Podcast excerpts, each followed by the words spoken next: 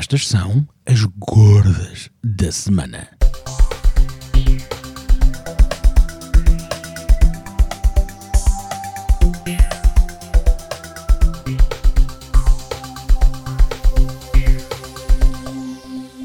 Here's what's in the news. Olá e bem-vindos a 2020. A polémica estourou exatamente com a passagem de ano. Afinal, para uns é de ano, mas para outros é de década. E quem é que está certo? Para não me alongar e mencionar o calendário gregoriano de origem europeia, a batalha entre posições inundou as redes sociais. Eu sou daqueles que passaram o ano e não a década, e por isso não fiz aqueles sumários com os tops de tudo o que aconteceu. Tenho todo um ano para pensar nisso. Mas fiquem também com outras datas se querem comemorar mais vezes esta passagem. O novo ano chinês, por exemplo, dá-se a 25 de janeiro e a festa acontece, como sempre, no Martim Muniz, ali em Lisboa. E vale a pena, garanto-vos, na Coreia do Norte, essa grande democracia, Kim Il-sung celebra o ano 108, pois tudo tem a ver com os aniversários do divino avô, o Kim Jong-un, não se sabe muito bem quando ou se se dão as badaladas. Já no Japão entramos no ano 2 da presente era e na Etiópia temos de contar menos 7 anos, pois os senhores utilizaram outro cálculo para o nascimento de Jesus. Ora, ainda posso falar do calendário lunar de fundo budista, mas acho que já perceberam onde quero chegar. Ou seja, não houve ano zero, não é?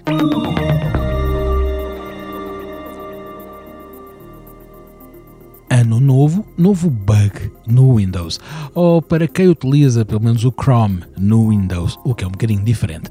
A nova vulnerabilidade, chamada Zero Day, foi descoberta pela Kaspersky e permite aos hackers obter privilégios no computador infectado e burlar assim mecanismos de proteção do motor de busca Google Chrome. O exploit recém-descoberto foi utilizado numa operação maliciosa, avançada e designada por Wizards Opium. Pelo menos os nomes são giros. Ora pessoal, há mais browsers que o Chrome. Experimentem, se faz favor, o Opera e o Brave. Quem avisa, amigo é.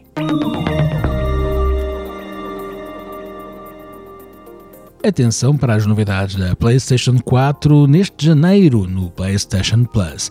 Vejam o Uncharted da Nathan Drake Collection e o Goat Simulator. Estes estarão disponíveis para transferência já a partir da próxima terça-feira, dia 7, data a partir da qual os subscritores do PlayStation Plus poderão ainda descarregar sem qualquer custo adicional o Submersed, desenvolvido no âmbito do programa PlayStation Talents.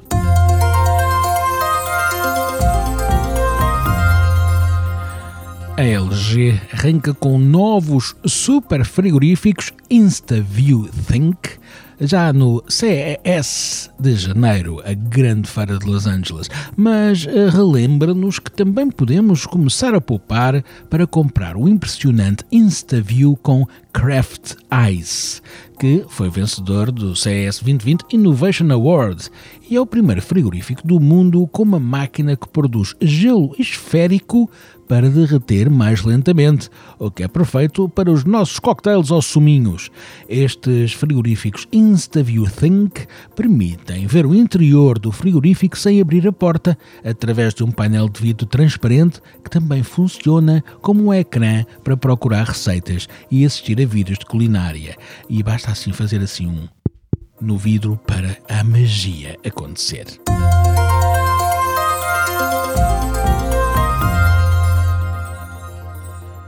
O novo adaptador Devolo Magic One Wi-Fi Mini é a melhor maneira de expandir uma rede doméstica ou uh, de pequenos escritórios. É o modelo mais pequeno na família Magic até à data e garante um desempenho de rede máximo em qualquer tomada, podendo ser facilmente acrescentado a uma rede Magic.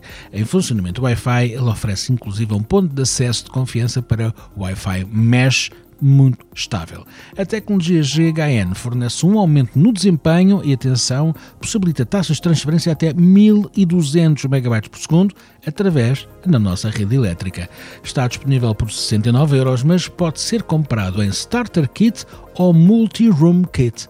Vale muito a pena dar uma checada no site oficial da Devolo.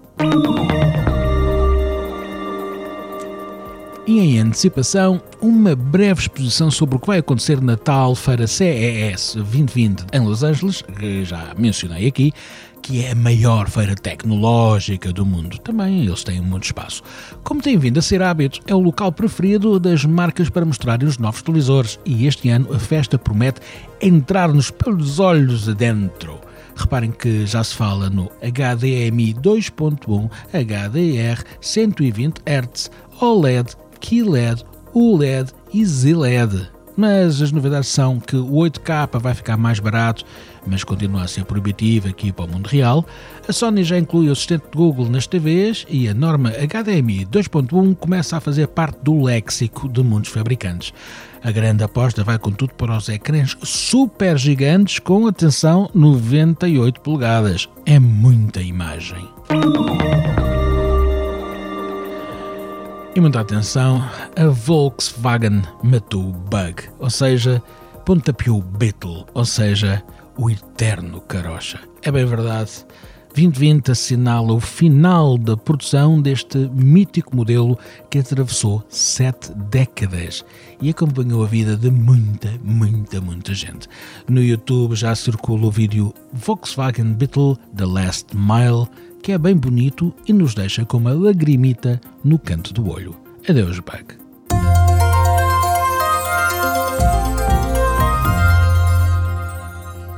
Quanto ao Huawei, que tem uma política rotativa de chairmans, o novo senhor chama-se Eric Xu e aponta 2020 como um ano que vai ser extremamente complicado e que as palavras de ordem são resistir e sobreviver.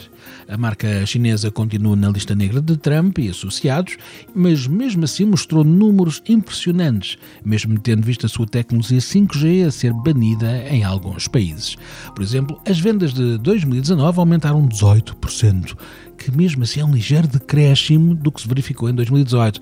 Mas a surpresa está nos smartphones. Mesmo com a problemática Google, a marca aumentou as exportações em 16,5%, ou seja, atingiu as 240 milhões de unidades. E isto é em crise, imagine se não fosse. Para terminar as gordas desta semana, não é só a Huawei que está a apostar num sistema operativo próprio. Também o Facebook está no mesmo caminho para ficar menos dependente da Apple e da Google. Uma alta patente da rede social, um senhor chamado Andrew Bosworth, diz que é importante termos o nosso próprio espaço, pois não acreditamos que os nossos parceiros o estejam a reservar para nós. Assim sendo, mais vale prevenir que remediar. E pronto, foram as gordas da semana. Estiveram comigo, João Gata. Um grande bem-aja por estarem desse lado e até muito, muito breve.